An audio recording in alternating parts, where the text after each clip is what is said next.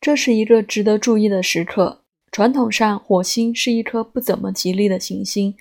而进入了第六宫与身体健康有关的位置时，象征着健康上特别需要以实际行动来保护自己的安全。虽然现代占星学不完全将火星视为凶星，但是火星仍具有高温、戾气、伤害、强大能量的意涵。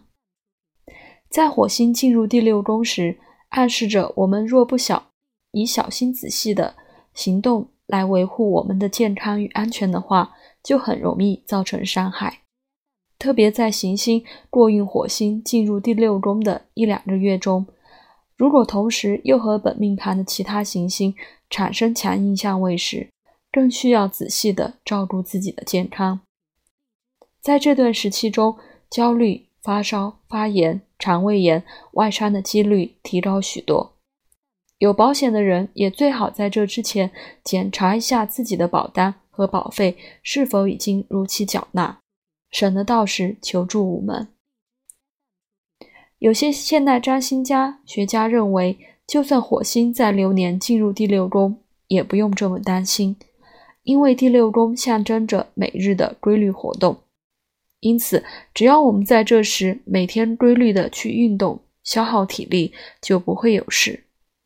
我认同这个观点，主要有两个原因。最简单的是，规律运动可以增强我们的体力与抵抗力。自然可以减低生病的感几率。第二，则是从占星的观点来看，火星的能量在每天规律的运动中被消耗掉了，自然的也不会累积起来，最后对健康造成威胁，或是因为强大的能量造成冲动情况下的意外伤害。火星在第六宫时，对于我们的工作也有影响。这时候，因为火星的求生本能促使我们去身体力行、事必躬亲，工作的态度会更加认真，并且强调亲手去执行。如果你底下有部署，他们不得不跟着你有同样的作息；如果他们抵触你的规则，也很可能在这段时间引发你的生存危机意识，而和他们起冲突。需要注意的是。这时候，我们急迫的态度容易带给下属或替我们服务的人压力。第六宫也是与服务有关的宫位，在这时候，如果能够以实际的行动去服务别人，也能够使火星的能量得以适当抒发。